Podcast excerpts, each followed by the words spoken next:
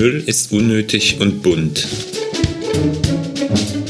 Wie kann ich Müll vermeiden, ohne mich zu sehr einzuschränken? Macht keinen Mist und hört auf mit dem Müll. Hashtag Müll ist Mist.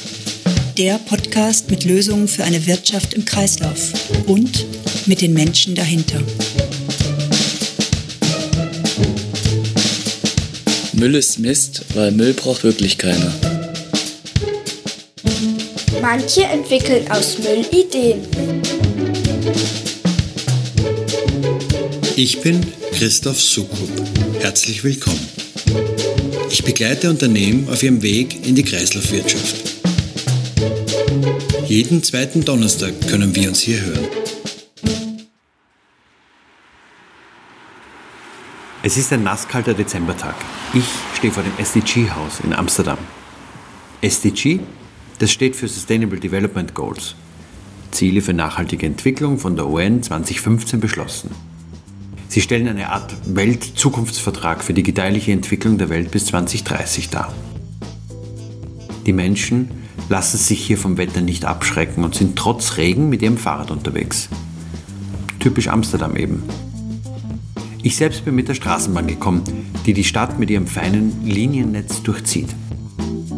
Das Gebäude ist ein Backsteinbau im Stil der Neorenaissance, knapp 100 Jahre alt ursprünglich als Kolonialinstitut der Niederlande gegründet, beherbergt das SDG-Haus heute über 50 Organisationen, die alle an der Förderung von Nachhaltigkeit und des sozialen Unternehmergeists arbeiten. Auch der Think Tank Circle Economy befindet sich hier. Für ihn arbeiten etwa 50 Menschen, die sich für alle Facetten der Kreislaufwirtschaft stark machen. Ich bin mit Harald Friedl verabredet, er ist der Kopf, der das Institut in den letzten Jahren zu einer der Denkfabriken der Circular Economy gemacht hat. Deren jährliche Circularity Gap Reports, schwieriger Titel mit gewichtigem Inhalt, untersuchen, wie weit unsere Wirtschaft global gesehen bereits nach Kreislaufprinzipien funktioniert. Ich spreche mit Harald über die Circular Economy als Prinzip. Ich will ihn fragen nach seiner Sicht auf die Lage in den deutschsprachigen Ländern und mir von ihm erklären lassen, was für ihn einen Action von einem herkömmlichen Think Tank unterscheidet.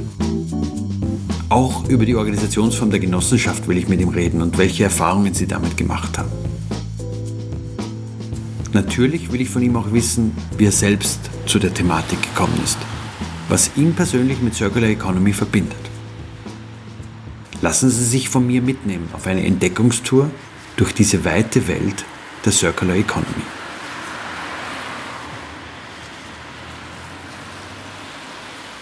Ich habe heute Harald Friedl im Podcast zu Gast. Er ist CEO eines Do- und Action-Tanks namens Circular Economy in Amsterdam. Mhm. Zunächst, bevor wir einsteigen, herzlich willkommen, schön, dass wir sprechen können. Danke, freut mich auch, dass du es hierher geschafft hast. Ja. Jeder schaut eigentlich nach Skandinavien und in die Niederlande, wenn es um Circular Economy geht und die Anwendung von Prinzipien, Lösungen, die man sehen kann. Lass uns mal die Frage umdrehen und in die andere Richtung schauen. Wenn du auf Deutschland, Österreich und die Schweiz guckst, was siehst du aus Sicht der Circular Economy dort? Also ich bin nach äh, Holland gezogen, auch mit meiner Familie, um hier das Thema voranzutreiben weil ich auch das Gefühl gehabt habe, hier probiert man das aus, schon seit 2003 eigentlich. Und das ist auch ein, ein größeres Thema geworden, das von den CEOs hier, von einigen großen Unternehmen getragen wird. Dann haben sich die Städte beteiligt, das Government hat dann in 2016 den Plan äh, geschmiedet und gesagt, wir wollen bis 2015 äh, fully circular werden als Land. Also hier gab es dann schon Unterstützung von der Business-Seite, von der Government-Seite, von der Non-for-Profit-Seite. Und viele Initiativen sind gestartet worden. Das fand ich spannend, weil die Holländer sehr innovativ sind und unternehmerisch. Und das Thema hat sich dann in den letzten, glaube ich, zwei Jahren überhaupt global mit der zunehmenden Klimakrise ja gut entwickelt. Als positives Thema, wie können wir die neue Wirtschaft aufsetzen? Und für mich persönlich ist Circularity oder Circular Economy eben im deutschsprachigen Raum oft dazu sagt, Kreislaufwirtschaft, wie die Rolle davon ausschauen kann, um die Sustainable Development Goals der UN zu erreichen, wie man das Paris Climate Agreement erreichen kann und wie man die, äh, die Wirtschaft neu denken kann. Das ist für mich ein irrsinnig guter Framework und man hat viel in den letzten zwei, drei Jahren auch gesehen, dass doch auch im deutschsprachigen Raum einiges passiert. Also wir arbeiten konkret in der Schweiz mit ein paar Städten zusammen. Ähm, in Deutschland gibt es Organisationen, die sich damit beschäftigen. Es wird gerade an einer Roadmap jetzt auch gearbeitet und in Österreich haben wir äh, Gott sei Dank vor ein paar Monaten gemeinsam den ersten Circularity Gap Report vorgestellt. Als erstes Land haben wir eine Bewertung gemacht, wo steht das Land in Bezug auf Circular Economy und das fand ich sehr mutig, dort mit den Stakeholdern das gemeinsam genau, zu Da kommen wir auch gerne dazu, weil da will ich auch gerne was fragen. Es fängt doch in Deutschland, im deutschen äh, Sprachraum aus meiner Sicht schon damit an, dass wir dort ein Kreislaufwirtschaftsgesetz haben, das heißt so, das aber eine Tradition und seine Wurzeln im, im Recycling- und Abfallmanagement hat. Sprich, Dort ist nicht nur unter den Menschen, den äh, Konsumenten, sondern auch unter Experten eigentlich sehr weit die Meinung verbreitet, mit dem Abfallmanagement, äh, Recycling, Kreislaufwirtschaftsgesetz haben wir eigentlich unsere Hausaufgaben gemacht und Deutschland ist ohnehin Recycling-Weltmeister in vielen Kategorien. Tatsächlich äh, suche auch selber immer wieder nach einem Begriff, wie man das ins Deutsche bringen könnte und finde nichts, weil dieses Kreislaufwirtschaftsthema einfach besetzt ist. Mhm. Ich glaube, es hilft auf jeden Fall eine auch neue äh, neue Worte dazu zu verwenden. Also ich versuche nicht unbedingt über Kreislaufwirtschaft zu sprechen im deutschsprachigen Raum, weil ich denke eben, das ist also auch ein altes, im alten Denken verhaftet, mhm. weil das geht natürlich weit über das Recycling hinaus. Das ist ja das Neue daran, dass man sagt, die letzte, das, das Last Resort, Recycling ist gut, genau, ne? Recycling ist gut, da gibt es viel Potenzial noch. Aber in Wirklichkeit geht es um das, äh, ein neues Design für Circularity. Wie kann man mhm. von Beginn an denken, was am Ende mit einem Produkt passiert. Und äh, ich glaube, da kann man aufbauen drauf. Das haben wir auch, glaube ich, in Österreich so mit dem Report gesehen. Das Ganze gibt natürlich und führt auch zu gewissen Lock-in-Effekt, wie das im Englischen heißt. Also wenn du eine starke Recyclingindustrie hast mit äh, auch Verbrennungsanlagen, dann äh, führt das dazu, dass die Verbrennungsanlagen befüllt werden wollen. Aber wir im Endeffekt wollen mit einem Circular Economy Approach weg vom Verbrennen, Zerstören, vom Waste, das ja eine Ressource ist, ins Wiederverwerten, ins Upcycling, ins Reusing, ins Extending of Use. Dort wollen wir hingehen und das verlangt einfach neue Konzepte. Deswegen würde ich sagen, nicht wegwerfen von alten äh, Kreislaufwirtschaftsgedanken, das ist gut, aber auf jeden Fall die neu denken und schauen, das war ein guter Beginn und wie können wir das ins jetzige, in die jetzige Zeit bringen und auf dem Guten aufbauen, aber ins, äh, in eine in eine beschleunigte Art und Weise diesen Change voranbringen. Und da hilft vielleicht, wenn man das auch sagt, jetzt reden wir über bewusst Circular Economy. Wir haben ja auch andere Worte schon in, der deutschen Sprache assimiliert. Und ich glaube, das wäre vielleicht eine, gute, eine gute Idee, da wirklich ein Zeichen zu setzen, dass es nicht ein alter Wein in neuen Schläuchen ist,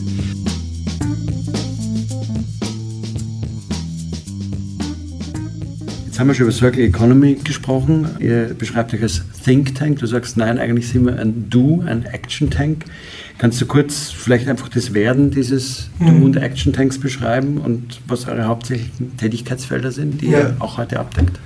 Also wir werden oft bezeichnet als Social Enterprise, also ein Unternehmen, das nicht nur an, an, der Publizierung von Reports interessiert ist, sondern tatsächlich mit Unternehmen arbeitet, um Change voranzubringen, Aktionen zu setzen und, äh, und äh, neue äh, Finanzierungsmodelle auch auszuprobieren. Das ist ein Business Case. Ich glaube, das ist ganz wichtig. Mhm. Also wir finanzieren uns auch aus dem Erfolg und der Leute, die mit uns arbeiten, an konkreten Projekten in äh, Unternehmen oder in Städten. Ein Think Tank ist grundsätzlich etwas, das einen Report, eine, ein, ein Papier schreibt und das ist es dann. Und es dann dabei belässt. Dabei belässt. Ja. Und wir wollen das aber viel weiterbringen. Also wir machen vier Dinge jetzt, ganz konkret. Also wir machen Strategie, Action Plans, Roadmaps. Wir versuchen die Kapazitäten dazu zu bilden in Unternehmen oder in Städten und mehr mal auch in, in Ministerien, um diese äh, Roadmaps auch mit Leben zu befüllen und in Aktionen umzusetzen. Und dafür braucht es zwar ganz wichtige Dinge, Research, weil das ein neues Thema ist, wo noch viele Sachen unbekannt sind. Und das vierte, neben Research, Strategien und Capacity Building, bauen wir neue Allianzen, weil wir sehen auch in der, in der Circular Economy, du kannst einem, äh, auch wenn das noch so ein großes Unternehmen ist, wie zum Beispiel Philips, das können die nicht mehr alleine machen. Mhm. Und da gibt es im Automobilbereich ja ganz bekannte Beispiele von Renault, die sagen, unsere Lieferkette ist so äh, viel diversifiziert als in der Vergangenheit, weil wir können das nicht mehr linear lösen. Wir müssen da Kollaborationen schmieden, unlikely allies, wie man auf, auf Englisch sagt, und über den Tellerrand hinausschauen, was ist 1 plus 1, was ist, dass es 4 gibt und nicht nur 2 ist, weil diese, wenn wir sagen, wir wollen breitere Prosperität schaffen, dann müssen wir diese Allianzen auch neu denken. Und diese Allianzen kann, äh, schmieden wir hier. Das seht ihr euch als Katalysator. Und das sehen wir, Katalysator ist, glaube ich, auch ein schönes Wort äh, dafür. Also Allianzen schmieden, Research machen, konkrete Strategien entwickeln und das Ganze auch äh, unseren Partnern helfen mit, äh, mit Capacity Building, dass die Leute dazu unterrichtet werden und das lernen, wie das möglich ist. Und das ist einfach weit über das, was ein Think Tank macht, hinaus äh, wichtig. Und äh, ich würde sagen, Action Tank, also jemand, der praktikables Lösungen vorschlägt und diese umsetzen will, das sind wir wirklich. Also wo es dann in die Implementierung geht in einem Unternehmen, da sind wir nicht mehr dabei, das machen andere auch viel besser als wir. Wir wollen sicherstellen, dass die Städte und Unternehmen, mit denen wir arbeiten, in einem neuen Zukunftsbild wettbewerbsfähig sind. Während wir mit einem Unternehmen arbeiten, äh, können wir dort empfehlen, was heute passieren muss. Und das finde ich spannend, weil das Thema soll nicht ein Thema sein, über das wir reden, sondern äh, das wir tun. Von außen betrachtet vielleicht auch eine deutsche Perspektive auf das Ganze, würde mir bei eurer Organisation eher an eine Organisation denken, die vielleicht in Form eines Vereins, einer Stiftung, einer gemeinnützigen GmbH organisiert ist. Ihr habt euch für eine andere Form entschieden, eine Genossenschaft. Kannst du dazu noch was sagen? Was waren die Überlegungen und wie hm. stellt sich das heute dar? Ist das eine Form, die sich auch bewährt? Hm. Also die Genossenschaft kommt natürlich aus dem, äh, aus dem Gedankengut, glaube ich, dass gemeinsam können wir mehr schaffen, äh, wobei eben die Teile des Ganzen, wenn man die zusammenfügt, mehr als das Ganze sind. Die Genossenschaft hat sich bis jetzt bewährt, weil damit wollten die Gründer auch zeigen, wir wollen neu denken und, und gemeinschaftliches Arbeiten in den, in den Mittelpunkt der Arbeit stellen.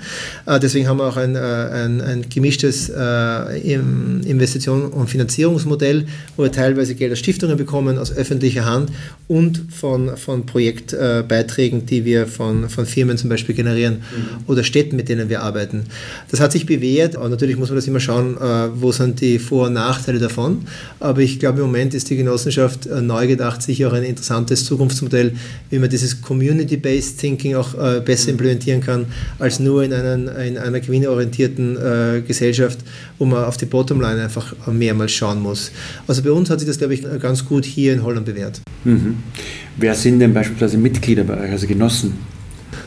Zum Beispiel äh, Philips ist, ein, ist, eines davon äh, oder DSM, das sind große Unternehmen hier in Holland. Mhm. Äh, mehr und mehr aber auch äh, Non-for-Profit, also zum Beispiel Oxfam ist so eines, das mhm. großes ja. NGO ist. Ähm, äh, Städte sind nicht offiziell Mitglied, aber groß äh, und ganz wichtig als unsere Stakeholder. Aber das geht bis hinunter zu, äh, zu Textilunternehmen, die einfach äh, innovative Konzepte mit den großen Textilunternehmen arbeiten, also Startups oder Scale-Ups, die sich mit dem Thema beschäftigen. Mhm. Jetzt waren wir schon beim Do-Tank. Ich würde trotzdem gerne mal auf, auf Studien kommen, die ihr veröffentlicht habt. Äh, ihr habt zum Beispiel diesen äh, Circularity Gap Report äh, Ende letzten Jahres veröffentlicht. Darin errechnet ihr ja, dass die Welt so ungefähr 9%, gut 9% mhm. zirkulär ist. Mhm. Kannst du kurz beschreiben, wie seid ihr da vorgegangen, was so die Haupterkenntnisse des Reports sind? Da gab es viele Diskussionen äh, im akademischen Bereich auch, ist es jetzt 9%, 10 oder, oder 7%? Das kann ich mir vorstellen. Und das hängt natürlich immer ab von den Annahmen, die man trifft. Und das schaut einfach ganz äh, global einmal, was ist der Inflow und Outflow, also was ist der Input und Output einer, äh, der, der Weltwirtschaft, was kommt da rein und was geht raus und was wird zurückgeführt. Und dabei kommt diese Zahl heraus, dass wir 9% zirkulär sind. Das heißt auf der anderen Seite über 90% nicht zirkulär. Und das ist das Schöne an der, an der Circular Economy äh, als Prinzip.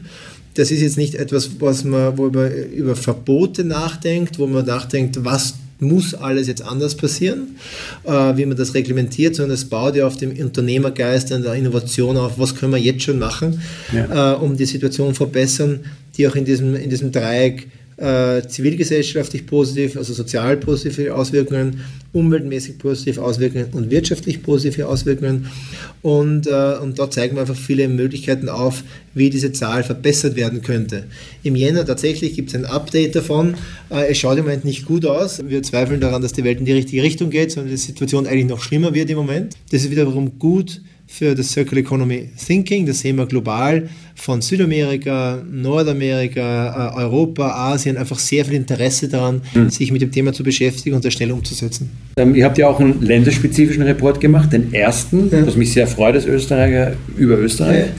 Vielleicht bevor wir auf den Inhalt eingehen, wie seid ihr denn auf gerade Österreich gekommen? War das Zufall? War das eine günstige Gelegenheit? Gab es eine Strategie auch dahinter? Was, wie wie kam es da zustande?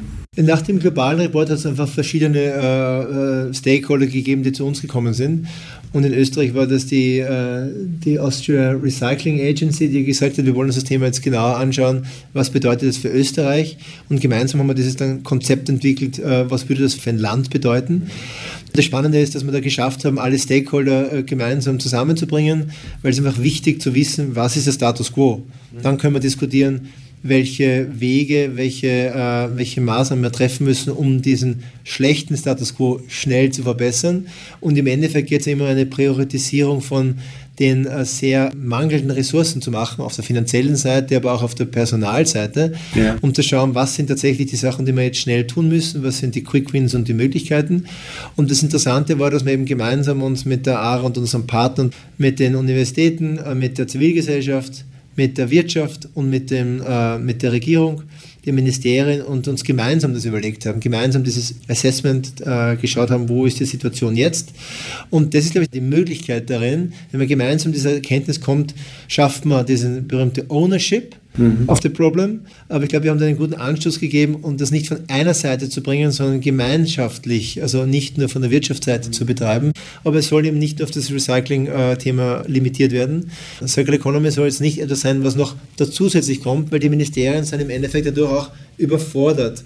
Aber dass man aufzeigt und gemeinsam arbeitet, wie man diese Themen gemeinsam führen kann, um einen noch besseren Output zu bekommen. Weil wieder hier Silo-Denken zurückzubringen, also nur eine Strategie anzuschauen, nur auf Klimat zu schauen oder nur auf Energie zu schauen, würde äh, ein paar sehr interessante Zugänge einfach von Beginn an blockieren und das wollen wir nicht. Hm. Ihr habt ja in diesem Report, wenn man in die Mitte reinschaut, ein zentrales, eine zentrale Visualisierung, ein Sankey-Diagramm. Ich habe die mal im Studium kennengelernt, dann lange nicht mehr gesehen. Ich halte sie aber für sehr wirkungsvolle Mittel, ähm, hm. Dinge darzustellen auf, auf eine Weise, die man die komplex ist, aber doch so äh, deutlich, dass man sie gut verstehen kann. Mhm. Ich vermute, ich habe dich bewusst für diese Art der Darstellung entschieden, aber mhm. was waren eure Überlegungen, auf Sankey-Diagrams zu gehen? Ja, in, in der Circular Economy schaut man sich einfach den Fluss von Ressourcen an. Das ist ja wichtig, dass man das äh, äh faktenbasiert hat. Wir können alles theoretisch diskutieren, aber mir gefällt sehr gut an dem Zugang, dass es eine, eine, eine Fakten, Fakten gibt und die schauen einfach so aus, dass Ressourcen gebraucht werden für einen Zweck, für äh, nämlich die Befriedigung der, der Bedürfnisse der Menschen. Das ist eine Wirtschaft. Ne? Wir versuchen Bedürfnisse der Menschen zu befriedigen im Kleidungsbereich, im äh, Mobilitätsbereich, äh, wie Leute wohnen, öffentliche Infrastruktur äh, schafft äh, und wie wir uns ernähren. Ähm, dann halt bekommt man Zahlen und Fakten, auf die man dann politische Strategien, unternehmerische Strategien aufbauen kann. Und das gefällt mir einfach sehr gut als Kommunikationsmittel, aber auch als Diskussionsmittelpunkt, um Leute auf eine, äh, auf eine Ebene zu bringen, auf einen Nenner zu bringen. Genau. Jetzt mal ein kurzer Perspektivwechsel. Wenn man in Gesprächen ist mit Leuten und erzählt über Circular Economy, ja, ich stelle da immer wieder fest, eigentlich sind die Ideen relativ schnell und einfach zu verstehen. Mhm. Ähm, und dennoch, wir sind zu 9% zirkulär, wissen wir dank eines Reports. Ähm, und ob es 10 oder 11 oder 7 sind, ist ja dann egal, es geht um die Größenordnung. Ähm, was denkst du, warum sind wir einfach noch nicht weiter mit der Umsetzung? Das ist eine Frage, ist eine Frage, die mir mein Sohn stellt. Das sind ja auch die neue Generation auch stellt. Wie gibt es das, dass wir so eine Wirtschaft geschaffen haben, die jetzt so ausschaut, wie sie ausschaut. Und ich glaube, da kommen natürlich ein paar Megathemen zusammen. Ne? Die, äh, der globale Bevölkerungsanstieg der letzten Jahre, dass wir einfach mehr wissen über die negativen Auswirkungen, wie das System funktioniert hat. Da gibt es sicher auch äh, Interessen von vielen Gruppen, die in der derzeitigen Wirtschaft abgebildet sind, mhm. die einfach nicht immer zu guten Gesetzen geführt haben. Das wissen wir auch schon. Gesetze, die dazu führen, dass einfach äh, CO2-Ausstöße so sind, wie sie sind. Gesetze, die dazu führen, dass man ein Hemd noch immer in Europa kaufen kann, um einen Preis der nicht den tatsächlichen nicht Kosten ja. äh, da abbilden. Und das sind Sachen, glaube ich, die man, die man erlaubt hat, weil äh, das war möglich. Ja? Das war möglich, wenn man sich Zukunftsszenarien von der Welt anschaut, ist es aber, dass es nicht mehr möglich ist. Und jetzt haben wir eine konkrete äh, äh, eine, eine, konkrete Möglichkeit auf dem Tisch, die eben biologisch abbaubare Produkte einfach äh, designt. Mhm. Sondern einfach auch convenient und mögliche Lösungen, die man in der Vergangenheit gesehen hat, die aber jetzt in die unsere tatsächliche Realität eines 2019 nicht mehr passen. Mhm. Und damit, glaube ich, müssen wir jetzt alle unsere Energie investieren, um zu schauen, dass man es besser machen kann auf dem Weg nach vorne. Ich persönlich bin ja überzeugt, dass es nicht wir Konsumenten als Privatleute sein können, die es richten. Ähm, wir können natürlich bewusster einkaufen, Dinge, die uns kaputt gehen, können wir reparieren, wir können Secondhand-Kleidung tragen, da können wir vieles tun. Ich meine nur, den entscheidenden Beitrag äh, hat die Wirtschaft zu leisten und leistet auch die Wirtschaft in der Umstellung für Circular Economy. Wenn ich dich da jetzt frage, wo kann denn Wirtschaft ganz konkret, ein Wirtschaftsunternehmen in Bezug auf seine Produkte und Dienstleistungen anfangen, wenn die sagen, wir wollen weg von der Linearität? Also ich glaube nicht, dass es um was die Wirtschaft alleine schauen soll. Ja. Also für mich sind die Regierungen ganz, ganz wichtig, dass die richtigen Rahmenbedingungen geschaffen werden. Ganz wichtig, weil die, äh, die entscheiden ja, wie unsere, wie unsere äh, Zukunft in diesen Rahmenbedingungen aus, aussieht. In der Wirtschaft, äh, glaube ich, einfach offen sein dafür und zu schauen, was über die gesetzlichen Möglichkeiten auch hinaus möglich ist. Mhm. Da echt den Leadership zu zeigen, das sehen wir hier zum Beispiel ein paar CEOs, aber auch global CEOs, die sagen, das ist mir ein wichtiges Thema. Wir sehen Coca-Cola, IKEA, mit dem IKEA-CEO habe ich ein langes Gespräch gehabt, der mir auch gesagt hat, super, welche Arbeit ihr macht, ihr macht es konkret, ihr macht es messbar, ihr habt eine Zahl, das macht meine Kommunikation einfacher. Und ich möchte ein Beispiel auch äh, sagen von, von, von großen Unternehmen im, im Ressourcenbereich, also im Minenbereich, die sagen, wir müssen da jetzt das angehen, aus drei Gründen. Erstens, weil die Rahmenbedingungen werden sich verändern. Das, das, ist ganz klar in den nächsten fünf Jahren. Dinge, die möglich sind heute, werden in Zukunft wahrscheinlich auch nicht mehr möglich sein. Die Frage ist, wie schnell dieser Wandel passiert. Zweitens, dass sie eine, eine Motivation auch haben, die äh, das eigene Unternehmen zukunftsfähig zu, ma zu machen und äh, diese Planung auch über das äh, ein Jahr, zwei Jahre Horizont hinaus zu, äh, zu machen. Das ist, glaube ich, ein wichtiger, das macht Management, das vor, vorwärts schauend ist, die machen das einfach. Und das dritte ist, dass Unternehmen einfach von intern, von ihren Mitarbeitern so viel Druck bekommen, weil das, äh, die Awareness jetzt natürlich oft global gestiegen ist, dass wir nicht so weitermachen können, dass es da Aktionen braucht, dass Leute sich Teil des Wandels äh, machen wollen und den auch betreiben wollen. Und da ist jedes Unternehmen aufgerufen, das zu machen, auch auf die Mitarbeiter zu hören. Ich glaube, diese positive Energie der Mitarbeiter zu nutzen, solche Lösungen voranzutreiben. Also diese Leadership und die, die Öffnung, sich für diese Innovationen äh, möglich zu machen, sehe ich eine ganz wichtige Rolle bei der Wirtschaft. Und, und zu schauen, kann man über den Tellerrand hinausschauen, wie man diese Kollaborationen angehen kann mit anderen, um äh, eine Wirtschaft der Zukunft gemeinsam zu formulieren. Mhm. Wo würdest du sagen, so ganz generell in Unternehmen, wo, wo hängen die, die Früchte so tief, dass man da einfach nur noch zugreifen braucht? Da gibt es wirklich keine einfachen Antworten, weil es einfach von, dem, von der Industrie abhängt. Ja? Ich glaube, bei ähm, ähm, C&A hat dieses äh, als ein zirkuläres äh, T-Shirt äh, entwickelt. Das war ein interessanter erster Punkt. Aber natürlich ist es nicht der Mainstream in, ihrem ganzen, äh, in der ganzen Produktpalette. Ähm, Low-hanging fruits sind für mich mit dem Thema sich zu beschäftigen, um zu schauen, was die Möglichkeiten dabei sind. Mhm. Äh, also eins herauszugreifen und sagen, wir wollen jetzt unseren negativen äh, Footprint auf der Welt äh, äh verändern. Da gibt es so viele Möglichkeiten. Wir schauen uns das als Unternehmen auch selber gerade an oder als Organisation. Da eins herauszupicken ist einfach total schwierig. Aber das Denken, zu sagen, jede Ressource, die wir haben, die wir irgendwie Waste nennen am Ende, muss ja nicht Waste sein, sondern es kann echt ein Input für etwas anderes sein. Und damit zerstören wir nicht äh, den, den Wert, den etwas hat, sondern den verwenden wir weiter, den verwenden wir in einer anderen Art und Weise, ist für mich ein bisschen dieses auf einen Satz zurückgebracht, dieses revolutionäre Denken, was wir jetzt brauchen. Und das, glaube ich, ist nicht so schwierig, wenn man sich dem Thema öffnet und mit dem Thema beschäftigt und das Thema möglich und zugänglich macht. Mhm. Spannend. Ich würde zum Abschluss noch eine persönlichere Frage stellen, und zwar, ähm, Du hast jetzt am Eingang gesagt, und da schließt sich vielleicht jetzt auch der Kreis, ähm, du bist extra nach Holland gezogen mit deiner Familie, weil du gemerkt hast, da, da ist viel möglich. Aber vielleicht kannst du mal kurz darauf eingehen, wie ist dein persönlicher Bezug zur Circular Economy? Wie bist du sozusagen da hineingeraten, auch mhm. in dieses Thema? Mich hat das immer beschäftigt, das Thema, wo kann ich persönlich den besten Impact haben und warum mache ich eigentlich etwas? Was hat das für eine Auswirkung, was ich heute mache in fünf oder zehn Jahren? Ist es sinnvoll für dieses Zukunftsbild? Ich habe dabei irgendwie gefunden, dass die meisten nicht oder viele nicht wissen, auf der Wirtschaftsseite, Zivilgesellschaft, aber auch in, in, in Regierungen, dass es dieses Zukunftsbild oft nicht gibt. Und für mich ist einfach Fair and Inclusive Society, ja, die wir bauen wollen, ein Zukunftsbild, das abgebildet ist zum Beispiel von den Sustainable Development Goals der UN. Und dann bekommt die Frage, wie kommen wir dorthin? Und dann, was ich mit Circular Economy beschäftigt habe, ähm, ist es etwas, was mir viele von diesen Antworten ermöglicht hat. Es ist einfach was langfristig Interessantes, ein Zukunftsbild äh, zu visualisieren, aber auch heute an Handlungsanleitungen bieten kann. Also diese Verbindung des Short-Term mit dem Long-Term ist für mich wichtig und ich habe mich einfach immer mit dem Thema beschäftigt, Systemwandel und ich habe das probiert, wie ich für Regierungen gearbeitet habe, im Finanzbereich gearbeitet habe, im Unternehmensbereich gearbeitet habe, habe mir das immer beschäftigt, wie kann ich Systemwandel betreiben und das ist einfach für mich ein sehr interessantes Konzept, dass das sehr konkret macht ja. heute. Und deswegen kann ich das nur jedem empfehlen, sich mit dem Thema zu beschäftigen, weil wenn wir über Systemwandel reden, dann kann man leicht sich verlieren aber wenn wir über, über Circular Economy reden, dann können wir das sehr leicht auch umsetzen. Und jetzt geht es heutzutage nur mehr um die Umsetzung, weil die Zahlen, Daten und Fakten haben wir in, vielen, äh, in vieler Hinsicht schon. Es geht nur mehr ums jetzt Aktivieren für, für Aktionen zu setzen und das auch umzusetzen. Mhm. Ja, und was ja auch rauskommt in dem, was du sagst und was für mich so ein Aspekt ist, ist, dass Circular Economy tatsächlich auch nicht nur der erhobene Zeigefinger ist, sondern wirklich auch Wege aufzeigen kann. Also mit diesem Konzept kannst ja. du Wege zeigen, wie eine Wirtschaft weiter eine Wirtschaft äh, bleiben kann oder ihre ja. Aufgabe als Wirtschaft erfüllen kann, aber eben ohne, ja. möglichst ohne diese erwünschten, unerwünschten Nebeneffekte, die wir heute beobachten können, von denen absolut. wir wissen. Insofern herzlichen Dank. Danke Dankeschön. fürs Gespräch. Nehmen äh, vieles mit und ähm, ich denke, die Zuhörer auch. Das war's für heute. In zwei Wochen, immer donnerstags, gibt es eine neue Folge.